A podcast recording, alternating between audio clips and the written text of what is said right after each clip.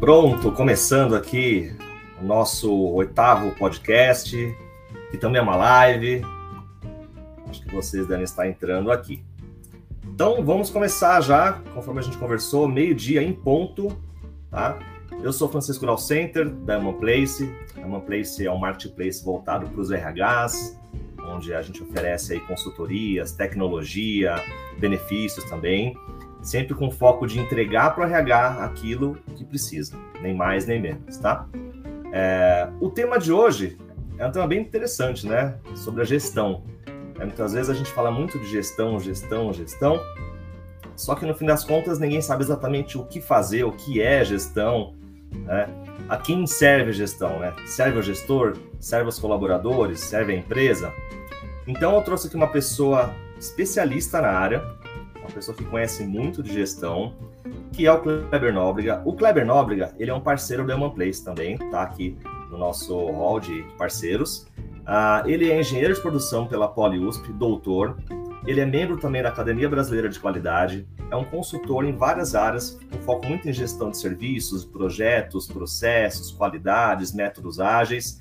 Tem mais de 36 anos de experiência e mais de 227 projetos. Né? E o foco dele é sempre atuar para elevar os resultados. Tem dois livros, já tem um livro lançado chamado Falando de Serviços, e lançou um livro, né, um livro chamado ABC da Gestão, que é um livro incrível também, eu já li e realmente assim pode ajudar muito é, gestores, pessoas de RH também. Então eu espero que vocês gostem, vou trazer ele aqui para conversar com vocês. Já está aqui, Clever. Boa tarde. Boa tarde, tudo bem? Tudo. E você, como você está? Estou bem, maravilhoso. Uma alegria grande estar aqui com você, né? Satisfação estar aqui com seu público, batendo papo aí, né? Sobre gestão e sobre gente, né? Sim, com certeza. Falei certo ali? Teve algum erro? Tá tudo certo? É, faltaram quatro livros. Quatro livros, é, poxa vida. Fica à vontade. E, e teve o, o, livro, o ABC da Gestão, na verdade, ele vai ser lançado né, no dia 10 de novembro. Ah. Nós estamos no pré-lançamento. Tá. Né? Então, a gente está no, tá no, no pré-lançamento, né? claro, é, compartilhando de maneira ainda é, direcionada para alguns participantes, por exemplo, a comunidade Human Place, coisas assim desse tipo, né? E, e, aí, mas oficialmente vai ter o lançamento mundial, porque nós vamos ter gente em várias partes do mundo participando Perfeito. desse lançamento no dia 10. Que legal, não? E assim, já diz tudo, né? O próprio nome do livro ABC da Gestão. Quem quiser conhecer tudo sobre gestão depois, com certeza vai comprar. Muito legal. Kleber, fala um pouquinho para a gente então da sua experiência como consultor, da sua história de vida, né? Para as pessoas te conhecerem um pouco. É legal, bacana. Assim, olha, eu, eu vivo compartilhando. Meu negócio é compartilhar conhecimento, né? Compartilhar conhecimento para transformar a vida e o trabalho de pessoas e, consequentemente, é, transformar a, a gestão de maneira que as organizações e empresas alcancem maiores e melhores resultados. Esse essencialmente é o meu papel. Essa, essa jornada começou depois de eu ter terminado o mestrado em engenharia de produção. Eu fiz na graduação engenharia mecânica, depois o mestrado em engenharia de produção. Aí comecei nessa, nessa jornada aí. Depois fiquei, aliás, fiquei não, a minha vida. Ontem eu estava tendo uma live na ABQ. A ABQ é a Academia Brasileira da Qualidade, da qual eu faço parte. E eu estava comentando assim que minha vida sempre foi né, a, a, a recebendo e, distribuindo conhecimento. Então, estudando, fazendo graduação, mestrado, doutorado, mas compartilhando isso através de consultorias, treinamentos, mentorias, assessorias e também ensinando na universidade. Então, eu fiquei um tempo professor da USP, na Escola de Engenharia de São Carlos, e depois eu vim para Natal, onde resido desde 97, e estamos sempre fazendo consultoria pelo Brasil inteiro, mas aqui eu passei uma época uh, como professor do mestrado e doutorado em administração na Universidade de Potiguar. Né? E aí, assim, de, fora esses dois períodos aí ligados institucionalmente à universidade, USP e depois o NP, eu sempre estive fazendo parte de cursos de pós-graduação, principalmente pós-graduação MBAs, com os temas qualidade, foi o tema inicial, lá em 1990, depois eh, sistemas de qualidade, gestão da qualidade, qualidade total, e aí veio qualidade de serviços, né, que já estava coincidindo com o doutorado. Dentro, ou a partir de tudo isso, algumas sub-áreas, gestão de processos, padronização, sistemas de qualidade, e acabou, Francisco, acontecendo uma coisa interessante. A é. gente fazia trabalhos de gestão de qualidade, gestão de processos, e as empresas precisavam mais, né? Às vezes uhum. tinham problemas relacionados à estratégia da empresa. E aí a gente foi também atuando né, com planejamento e gestão estratégica. Mais recentemente, isso tudo continua, a gente continua fazendo tudo isso, gestão de processos, mapeamento de processos, né, design, análise de processos também. É, mas aí a, a, os conceitos vão evoluindo e vão surgindo novos temas né, associados a isso. Então hoje a gente trabalha também com design de serviço, desde a época lá de trás, do, ainda do, do, da tese de doutorado, jornada e gestão da experiência do cliente, e servitização, né? que para quem trabalha em indústria, eu sei que não é o foco do seu público, do RH, mas assim, a, a servitização é o processo de transformação de uma indústria fabricante de bens, uhum. fabricante de produto, em uma empresa prestadora de serviços. Né? Então, cada vez mais as empresas precisam passar por esse processo aí. E é um, é um processo que começa com estratégia, depois passa por gestão da inovação, desenvolvimento de produtos, mas vai precisar, para acontecer, de gente. Então, para fazer acontecer, sempre com o apoio de gestão de gente, né? Então, é, acho que é mais ou menos por aí a trilha. Já foram mais de 238 projetos né, de consultoria na vida. Quando eu falo projeto, é projeto de um ano, de dois anos e já teve projeto de dez anos, né? Uau! E contribuir para a transformação das empresas sempre com, com a, a, melhoria e o alcance de resultados superiores que a gente tenha a felicidade de ter participado né, desse processo. Uhum. Nossa, que incrível. É, realmente é um currículo muito legal, né? E muito trabalho que você. Eu já acompanhei também algumas palestras suas, já é, consultorias, então realmente é, funciona, né? E aí, assim, trazendo um pouco o tema do gestão serve a quem? O que, que eu ouço muito das pessoas de RH, da área de gestão de pessoas, me dizendo, né? Olha, preciso melhorar a minha liderança aqui. A liderança não se dá bem com os liderados lideradas. As pessoas estão indo embora porque a liderança não ajuda. É, ou a liderança não está sabendo atuar de uma forma organizada. E o livro que você acabou de escrever, né, o ABC da Gestão, traz muitas ferramentas sobre isso. Mas independente do livro, assim, é, a gestão serve a quem, Clever? E aí? Olha, tem gente que acha que a gestão serve ao gestor. Tem gente que acha que a gestão serve ao dono do negócio. Tem gente que acha que a gestão serve ao funcionário, ao colaborador, né? Tem gente que acha que a gestão serve ao cliente. E, na verdade, Francisco, a gestão serve a todos, né? A gestão pois serve é. a todos. E, e o que a gente precisa entender é que, primeiro de tudo, ó, a empresa. Primeira pergunta: a empresa, a organização serve a quem? Ela serve ao cliente. Uhum. Tudo que a organização faz é para servir ao cliente. Começa com Sim. o quê? Começa com um produto. Não existe empresa ou organização sem produto. Uhum. Seja esse produto um bem ou um serviço. Muito bem. Para que, que existe o produto? Para servir alguém, para desempenhar um papel. Seja um papel como esse é, ring light que está aqui hoje, que está me iluminando, mas que está insistindo hoje, por alguma razão, não sei, ficar aqui no meu óculos. Eu estou brigando com ele. A gente, vai, a gente vai se entender em algum momento. Seja o computador que está nos servindo, viabilizando esse contato maravilhoso né, que a gente tem aqui. Uhum. Seja um atendimento médico que vai servir ao a pessoa que está com a saúde né, ali debilitada, enfim. Então, a primeira coisa é isso. O que acontece é que, historicamente, tem empresa que não se coloca numa condição de servir ao seu cliente. Ela, uhum. colo ela se coloca numa condição de se servir do cliente, pensando, sabe em quê? É. Money. E só. Né? É. então, é. ela por acaso tem um produto. Uhum. É, mas não vai muito né, além disso. E aí, muito bem. Bom, então, se a organização está ali para servir ao cliente, quem está na organização está ali para executar esse papel.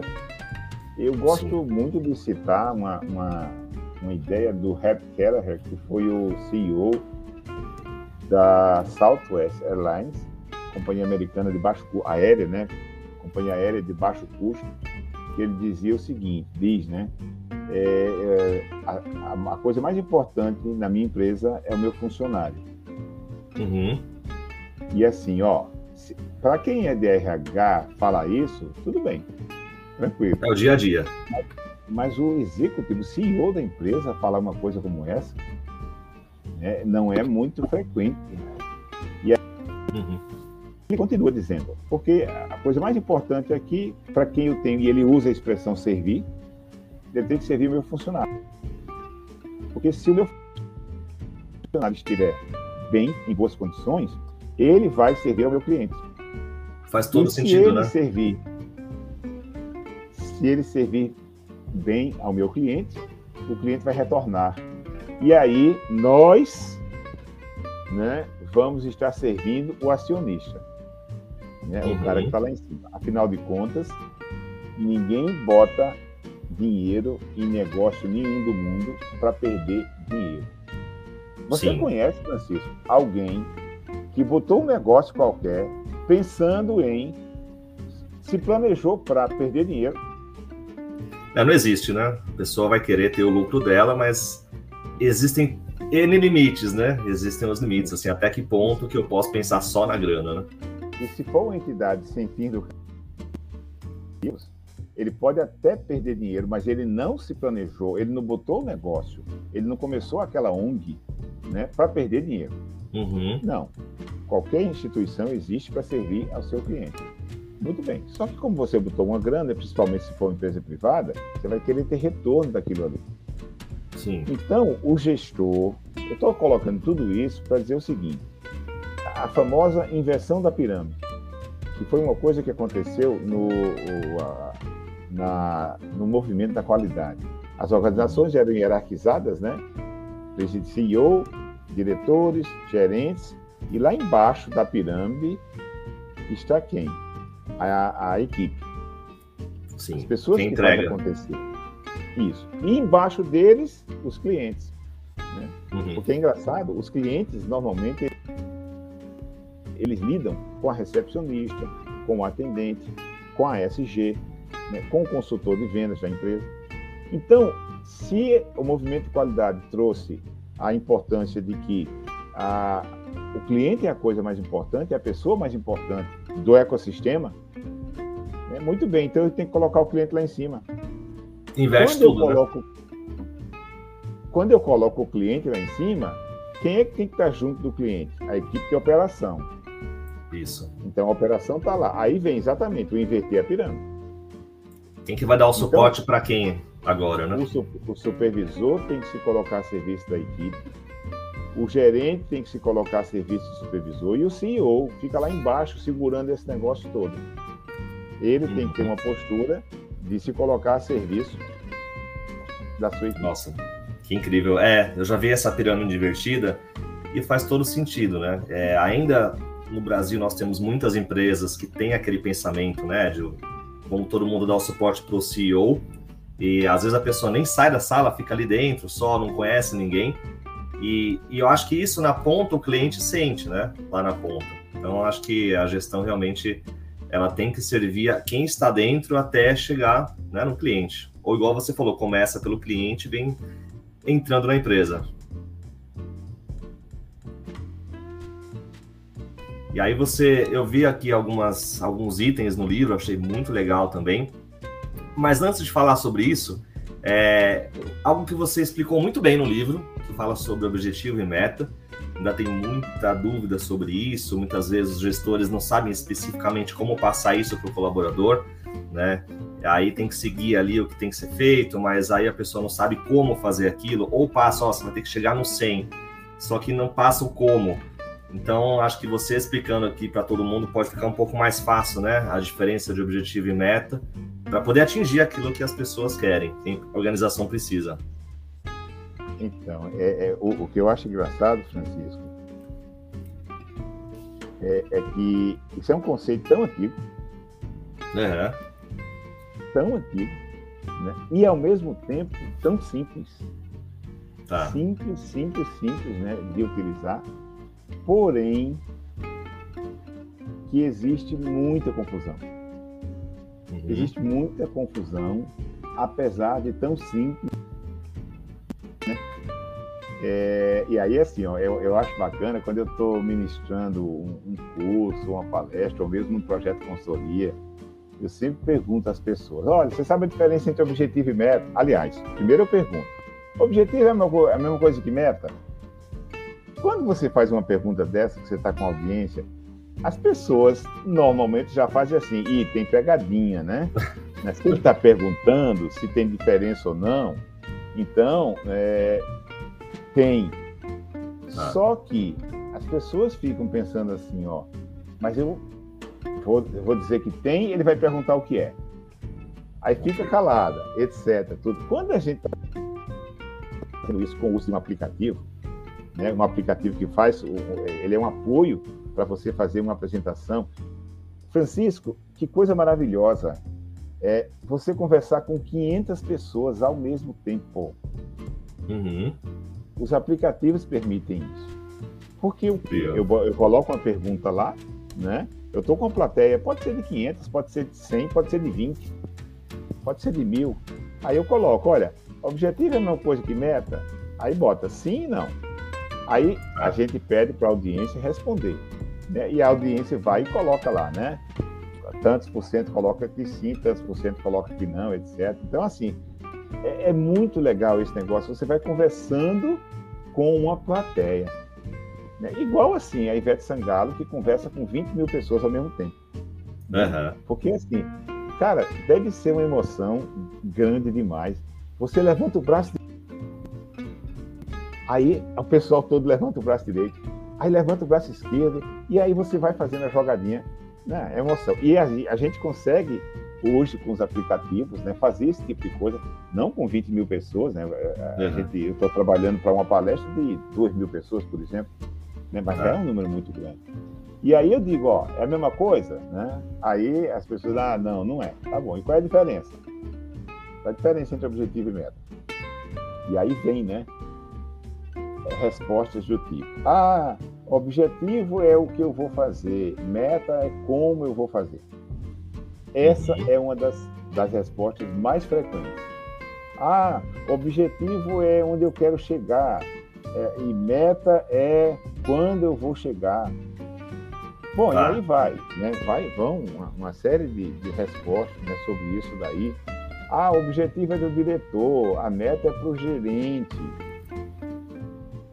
por incrível que pareça, assim, você pode achar que tem. É, é, tá, Kleber está falando um absurdo. Não, tem resposta, né? Com frequência eu escuto esse tipo de coisa. Então, muito bem. E aí a gente vai colocando, né? Olha, gente, vamos lá. É, eu quero aumentar minhas vendas. Se é um objetivo ou uma meta, né? E aí a gente vai começando a brincar. Opa, celular. Você já viu que celular sempre toca quando você está fazendo toca. live? Normal. Aqui né? também. E, e, o melhor é o seguinte, quando você está fazendo a live com ele, né? Que é o caso, Sim. por exemplo, do, do, quando a gente faz live no, no, com o celular e não com aqui, que a gente tem um computador. Uhum. Né? Muito bem. Então, assim, eu sempre digo a gente, olha, gente, o objetivo é um alvo. E meta é um alvo. Uai, objetivo é um alvo. E tá. meta é um alvo. Mas, Kleber, você está dizendo a mesma coisa. Tá, então deixa eu complementar, deixa eu melhorar isso. O objetivo é um alvo qualitativo. Hum. A meta é um alvo quantitativo. Certo. Como assim? O que quer dizer isso? Olha, objetivo é, é eu, eu, coloco uma expressão qualquer, é, estabelecendo um alvo que eu quero alcançar, e esse alvo pode ser um tal, pode ser um objetivo de vida, pode ser realizar um sonho, pode ser concretizar um, um desejo, concretizar, concretizar um desejo, comprar um automóvel, né? terminar um curso, terminar meu curso de pós-graduação, isso é objetivo, bacana. E o que, que é meta? Ah. A meta é um alvo quantitativo. Hum, é o que você tem que fazer para isso? Para atingir o objetivo, não. então? Não, não, não, não. Ó, oh, legal você ter colocado isso, porque isso tem a ver com aquela primeira resposta que eu disse. As pessoas dizem, objetivo é o que eu quero fazer e meta é como eu vou fazer para chegar lá. Porque no fundo o que você acabou de dizer é isso. É uhum. É, como eu vou fazer para chegar lá? Como é o que eu tenho que fazer para chegar lá? Né? Bacana. Ah. Não, não é isso. É, objetivo é um alvo quantitativo. Deixa eu dar um exemplo que você vai entender bem claramente. Show. Eu quero emagrecer. Isso é um objetivo. Ok. Para eu transformar isso numa meta, eu tenho que dizer assim, ó, eu perder X quilos. Uhum. Objetivo, eu quero emagrecer. Obje é, meta, eu quero perder 5 quilos. Então, um objetivo, você que é da área comercial, um objetivo é, pode ser, né? Eu, eu quero aumentar minhas vendas. Uhum. E o que é uma meta? Eu quero aumentar minhas vendas em 10%. Ah, você está quantificando o objetivo. Okay. Exatamente, exatamente. Por isso que, que eu digo, o objetivo é um alvo qualitativo, a meta é um alvo quantitativo. Você quantifica. Facilitou muito agora, acho que o pessoal vai entender melhor. Né? Mas tá muito faltando bom. uma coisa. E que seria o como, né? O que, que eu tenho que fazer para isso? É isso? Não ainda? Não. Não, isso aí é estratégia. Tá. Tá faltando uma coisa. Eu quero perder 5 quilos. Cê, é, olha bem, eu quero aumentar minhas vendas em 10%. Você não, você não sente que está faltando alguma coisa? Que não que sei, talvez um número. Quero aumentar as minhas vendas em 10% até tal data. Ah, agora sim. Agora sim. Ei, você leu o livro, hein? Sim. Tô vendo opa. que você leu o livro. Com certeza. Então, então vamos, vamos completar. Agora sim, vamos deixar a definição completa. Objetivo é um alvo qualitativo. A meta é um alvo quantitativo. Perfeito. E o atrasamento. Aprazamento, e gostei. O aprazamento. Não é atrasamento de atrasar, não. É aprazamento de aprazar, de definir prazo. Certo. Então, repetindo, objetivo é um alvo qualitativo. A meta é um alvo quantitativo e um aprazamento. Porque, repara, eu vou perder 5 quilos. Vocês devem conhecer alguém que promete que toda segunda-feira vai começar um regime. ah, segunda-feira da próxima semana. Segunda-feira da próxima semana, né? Conhece alguém que. Assim, passando para frente, opa. Vai passando para frente. Então, a meta só tem sentido. E aí ela só vai é, ser, ter mais chance de ser executada se tiver um prazo. Então, okay. eu quero perder 5 quilos em, por exemplo, 10 semanas. Uhum. Bacana. Aí vem, bom, sentido. e como é que eu vou fazer para isso? Ah, aí agora vem um outro conceito, que não é a diferença entre objetivo e meta. É o conceito de estratégia. Uhum. Muito bem. Como é que eu vou fazer para chegar lá? Aí vem estratégia. Mas você não perguntou sobre isso, então não vou entrar no assunto, não. Não, ótimo. Deu para entender bem, não. Foi muito legal a sua explicação, já facilita bem, porque é isso. Né? Muitas vezes as pessoas de RH acabam não sabendo, né?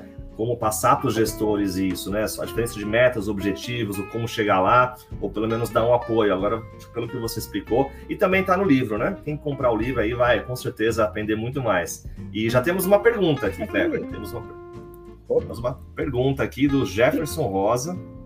Pois não, você falar, pode falar. Não, tá, não. Que livro você está falando, hein? ABC da gestão. Ah, tá, tá, tá. tá Sempre. Tá então vamos aqui para uma pergunta do Jefferson.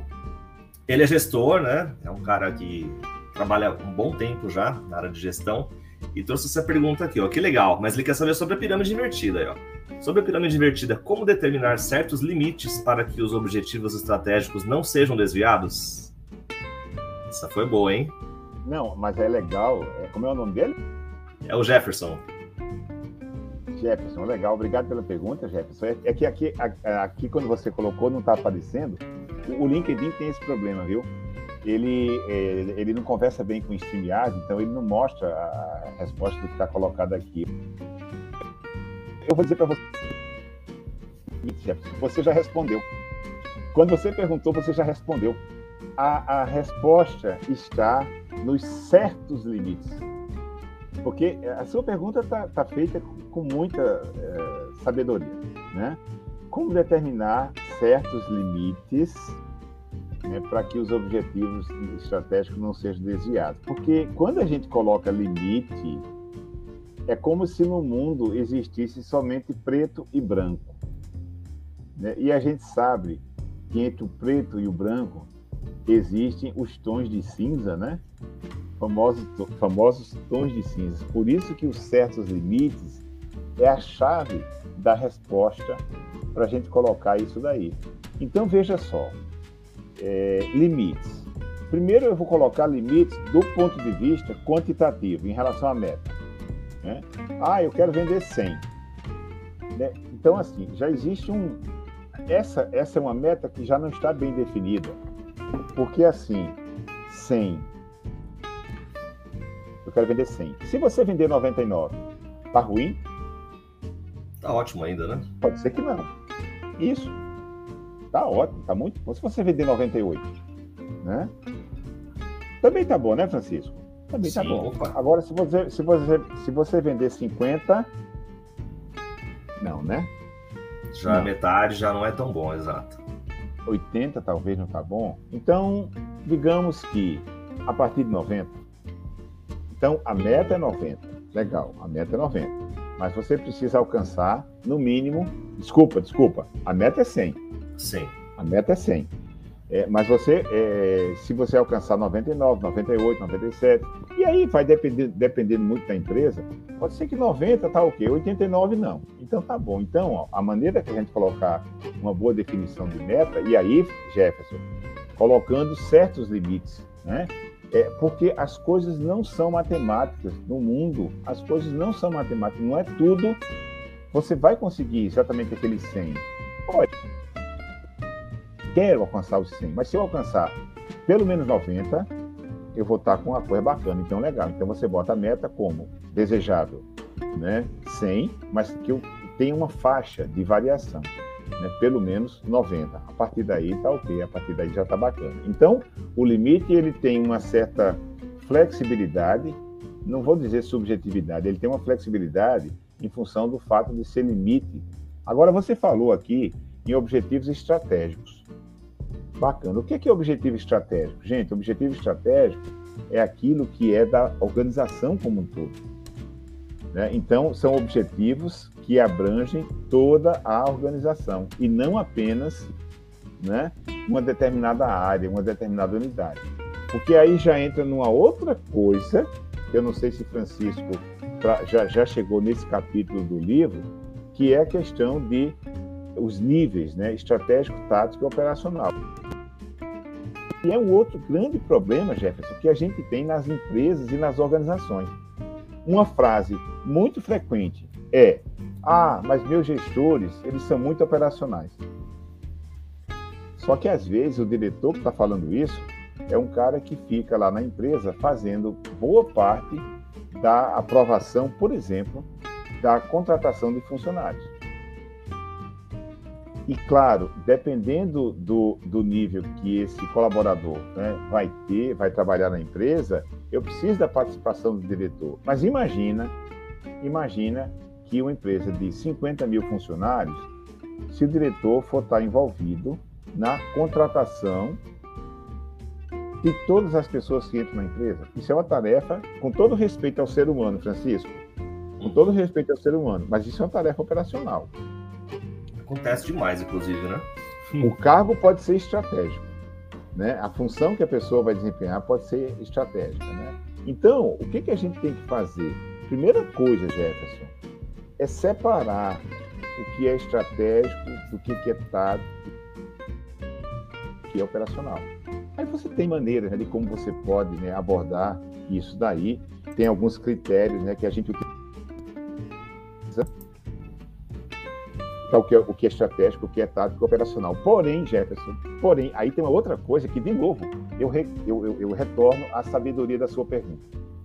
O que é estratégico numa empresa de 50 funcionários, talvez não seja estratégico numa empresa de 500. E talvez seja uma coisa operacional numa empresa de 5 mil. 50, 500 e 5 mil.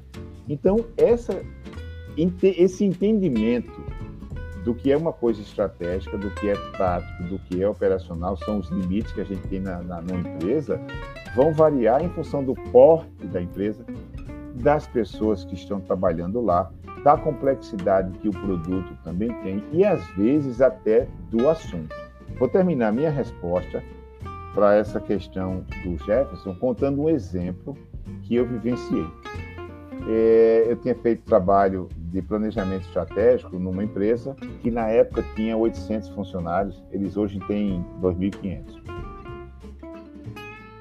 E um tempo depois, uns seis meses, eu encontrei o diretor, o CEO da empresa, tá? Eles tinham, chamavam de um outro cargo, mas ele equivalente ao CEO, num restaurante. E esse CEO chegou para mim e disse: Ô, oh, Kleber, que bom revê-lo aqui, etc, etc. Olha, você está precisando voltar lá na empresa. Por quê? Ele disse, porque o pessoal desaprendeu algumas coisas que você ensinou para a gente. Por exemplo, aí falou do caso de uma gerente, né?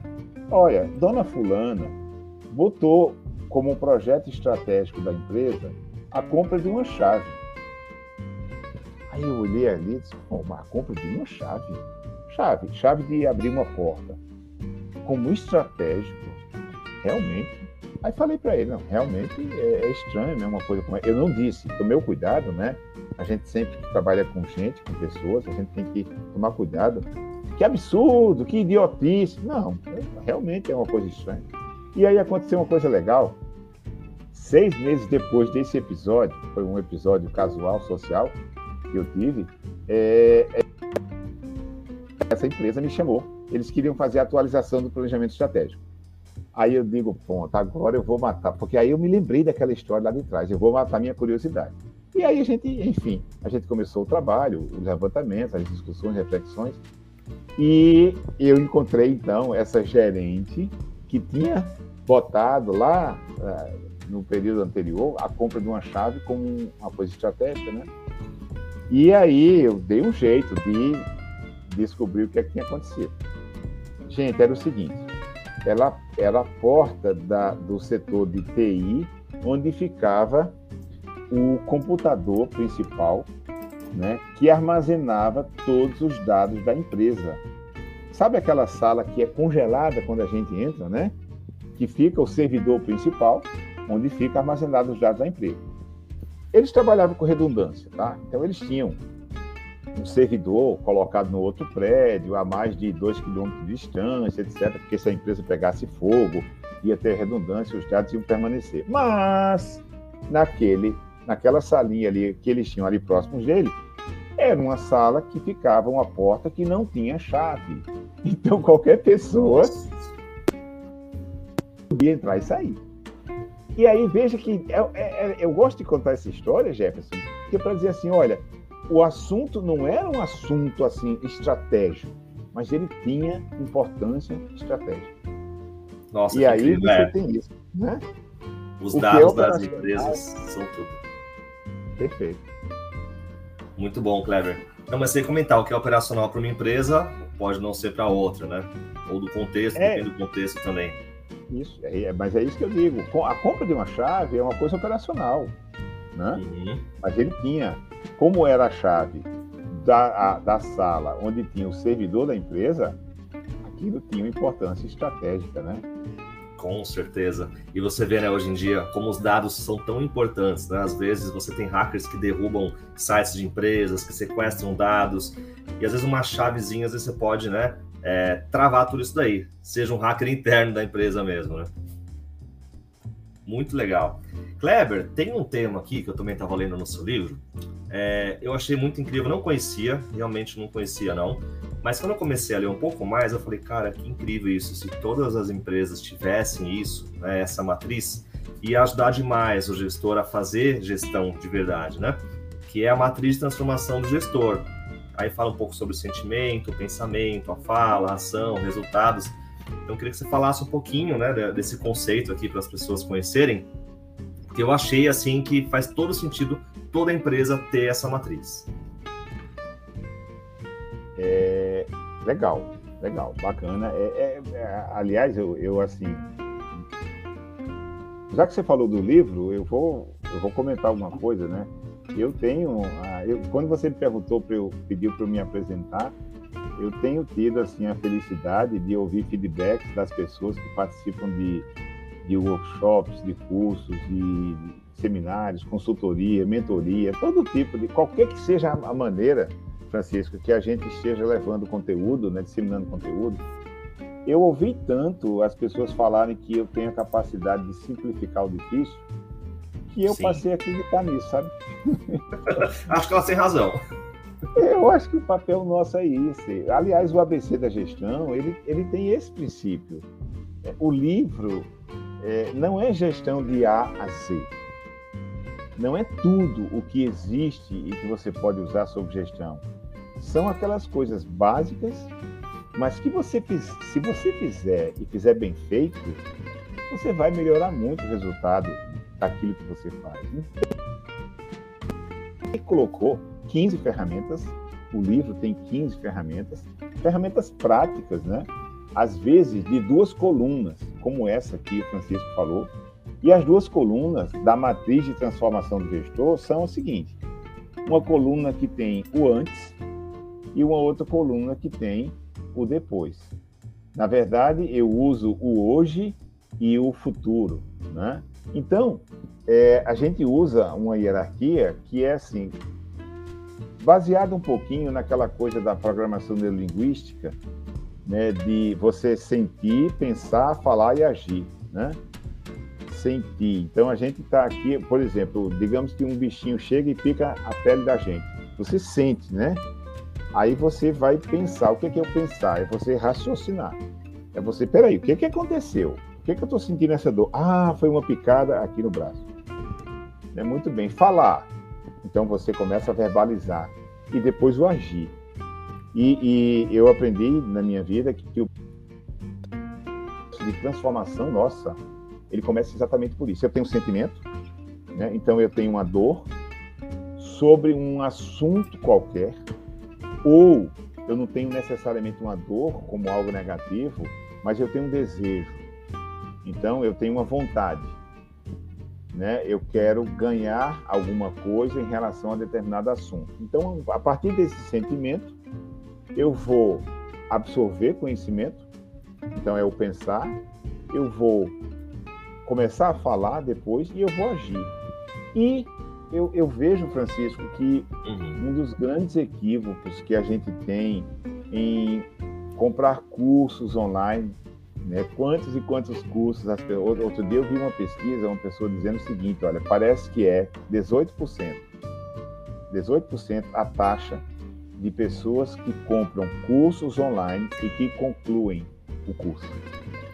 É, não, e hoje você tem então, cursos que você compra online e você vai fazendo, vai pagar mensalidade, tem milhões de cursos. Difícil. Isso.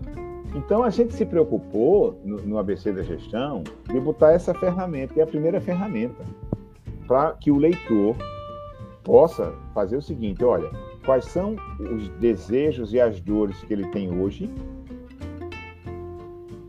e os desejos e as dores que ele quer ver resolvido no futuro.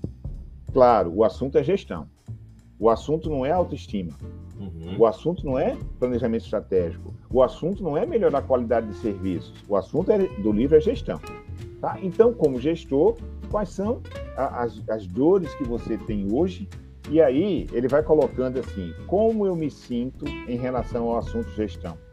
O que eu sei e o que eu não sei?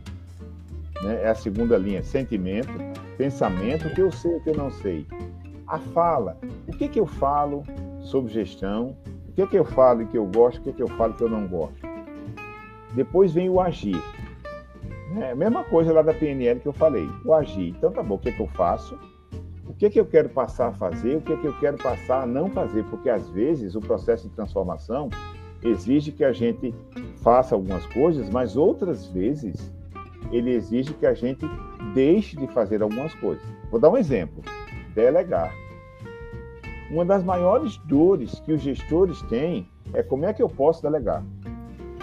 Ah, porque o meu pessoal não faz a coisa toda, então eu não consigo delegar. E sabe por que você não consegue delegar? O problema está em você. Nossa, essa, essa dói, né? Dói. Dói. Essa dói. Não, não, não né? Então, depois que você fala do agir, vem os resultados que você quer alcançar. Então, a matriz de transformação é isso: é você elencar a transformação que você quer passar em relação àquele assunto. E aí, a primeira ferramenta. Que bom que você gostou, Francisco. Que bom Sim, que você gostou. Eu achei muito legal. E muitas vezes o gestor, quando ainda não sabe fazer a gestão, não, não entende que ele tem que primeiro resolver ele, né? Se resolva primeiro ele ou ela, enfim, para depois você poder cobrar o outro, né? E essa matriz, pelo que eu vejo aqui, ela traz muito essa questão do autoconhecimento. A pessoa entender como que ela pode sentir, pensar, falar, agir, né, para ter um resultado que ela queira, tanto no hoje quanto no amanhã. Então tem muito a ver com o autodesenvolvimento, né? Muito legal, Kleber, muito, muito bacana. E já estamos encaminhando para o final, né, aqui da nossa live. E eu queria, enfim, te agradecer muito pela sua ajuda, pela conversa. Se você puder também passar algumas dicas para quem trabalha em RH e precisa trabalhar um pouco mais essa questão da gestão, da liderança como um todo, como que essas pessoas aí podem é, ajudar os gestores né, a serem melhores gestores? É. Você quer que eu responda isso de maneira genérica ou baseado no ABC da gestão? Da forma que você quiser. Não, eu, eu, eu, é assim, é que, é que como você acabou tocando no, no, no assunto né, do ABC da gestão, é, eu, eu, eu, participei, Francisco, do movimento de qualidade total né, na década de 90. E assim, a gente recebia muito, participava de muitos eventos com japoneses, às vezes bem, mas japonês, qualidade total, o assunto era japonês, eles vinham, davam aulas para a gente, etc. E aí acontecia uma coisa bacana. Eu me lembro que teve um desses, a especialidade dele era programa 5S. Né? Os censos de utilização, ordenação, limpeza, autodisciplina e saúde. Né? E aí ele tinha, é, todo ano, aquele autor, aquele especialista, ele vinha no Brasil e ele falava as mesmas coisas. Quando foi, quando foi depois do quarto ano, que eu estava participando de um evento e ele ali fazendo aqui, aí eu conversei com pessoas, ah, mas interessante, né? O cara vem todo ano, ele diz a mesma coisa. Por que é, será? E aí a gente começou uma, uma reflexão nossa. E a conclusão que a gente chegou foi o seguinte: o, o recado que ele estava passando era: faça as coisas simples de serem feitas. Faça as coisas básicas, mas faça.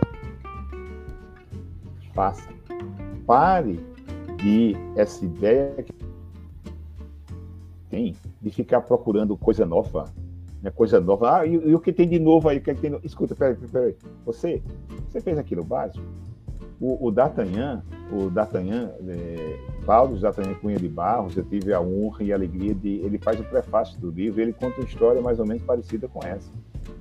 É, então, eu, é, é como você diz assim, ah, que recado eu posso dar? Recado não, que eu não, quem sou eu para falar para os gestores de RH? Né? O gestor de RH, meu Deus, é uma, que, área, que área do conhecimento, que trabalho maravilhoso, que é o trabalho de você que é gestor de pessoas, né? Chama RH, chama pessoa, chama gente, chama do que quiser, gente, mas é ser humano. No final das contas, é ser humano, né? Então, assim, eu acho que o papel de vocês é ajudar a organização a alcançar seus resultados. Seja uma empresa com fins lucrativos, seja uma organização sem fins lucrativos. O papel do gestor, de todos os gestores, inclusive do RH, ajudar a organização a alcançar seus melhores resultados para servir ao cliente, para servir a equipe, para servir o acionista, né? aquilo que a gente começou falando no início da nossa conversa aqui hoje. Então, a gestão, o gestor de RH tem que se colocar a serviço dos colaboradores, das pessoas, para que esses se coloquem a serviço do cliente, para que assim a gente sirva a empresa e sirva ao retorno né, do investidor que colocou dinheiro ali. E nesse sentido, é, a gente tem que fazer gestão. Aí o, o, o, setor de RH vai ter seus planejamentos, seus objetivos, suas estratégias, seus indicadores, suas metas. Né? E na medida em que isso esteja sendo alcançado, a gente vai né, produzindo cada vez mais resultados. Mas não precisa ficar. Eu não estou dizendo que eu. Eu não quero dizer, pelo amor de Deus, que a gente é contra inovação de forma alguma. Mas é, o que eu quero dizer é assim: ó, pare de ficar procurando o novo se o básico você não fez. Eita, Francisco. Anota essa frase. Anota essa frase. Pare de ficar procurando novo se o básico você não fez. Eu não estou dizendo o velho, não. É o básico. Você Perfeito. sabe a diferença entre objetivo e meta? Sei. Ah, então eu vou começar a trabalhar com métricas. Eu vou começar a trabalhar com BI. Eu vou começar a trabalhar com gerenciamento pelas diretrizes. Eu vou trazendo outras ferramentas de gestão que vão fazer passar para o próximo nível, mas garantindo o nível anterior. É, acho que é isso. Perfeito, aí. acho que passou perfeitamente, assim, né? E é o arroz com feijão, né? Se você não sabe nem fazer arroz com feijão, para, aprende a fazer, depois você vai aprimorando, né? Perfeito, Kleber. Temos aqui o último comentário do Jefferson, inclusive, ele gostou bastante da live, hein? E ele coloca aqui, ó, sentir, pensar, falar e agir. Em feedback para o time, isso é essencial. Sem sentir e pensar se o momento do profissional é adequado, luz amarela antes de falar e agir, né? Perfeito. É isso aí, Jefferson. Muito legal. Muito legal. Show de bola. Bom, pessoal, então estamos aqui finalizando a live. Coloquei aqui alguns links para vocês terem acesso. Então, tem um link aqui para você comprar o livro no pré-lançamento. Tem um desconto para isso. Já está ali. É, tem também o outro link, que é o contato do, do Kleber Nóbrega, né, partners.humanplace.com.br. Então, a sua empresa que estiver buscando consultoria, palestras no tema, é só mandar um e-mail lá, que já respondemos para vocês. E também o link do episódio, né? Na verdade, o link do podcast Montalks, que tem no Spotify. Então, também, quem quiser ouvir esse e outros episódios, está por lá. Serão sempre bem-vindos e bem-vindas. E é isso. Espero que você tenha gostado também, Kleber. O que você achou? Gostou? Ah, não sou eu que tenho que dizer, não. Eu, eu, eu, eu, eu adorei. Eu adoro falar desses assuntos. Assim, como você falou, já estamos terminando. Nossa, já o tempo já passou. Foi rápido. Eu sempre gosto. Mas quem tem que, que dizer para a gente se gostou é a audiência, vocês que estão aí nos assistindo, né, dando aí os feedbacks. Afinal de contas, estamos aqui para servir a vocês, né, no sentido de, de alguma forma, que você saia dessa, desse nosso bate-papo aqui esteja assistindo ao vivo ou depois, não sei se o Francisco vai disponibilizar ela gravada, que você saia maior do que você entrou. Maior no sentido de sentimentos que você tem, no sentido dos pensamentos que você processa, naquilo que você fala e principalmente naquilo que você faz, né? Que o Jefferson chamou a atenção ali do que eu falei do sentir, pensar, falar e agir e que como consequência de tudo isso você alcance maiores e melhores resultados em sua vida pessoal e profissional. Obrigado por, por essa oportunidade. É sempre bom é, poder disseminar né, um pouco daquilo que a gente processou aí ao longo da vida, melhorando a vida das pessoas. Fechou com chave de ouro, aí não tem nem o que falar mais. Maravilha, Kleber.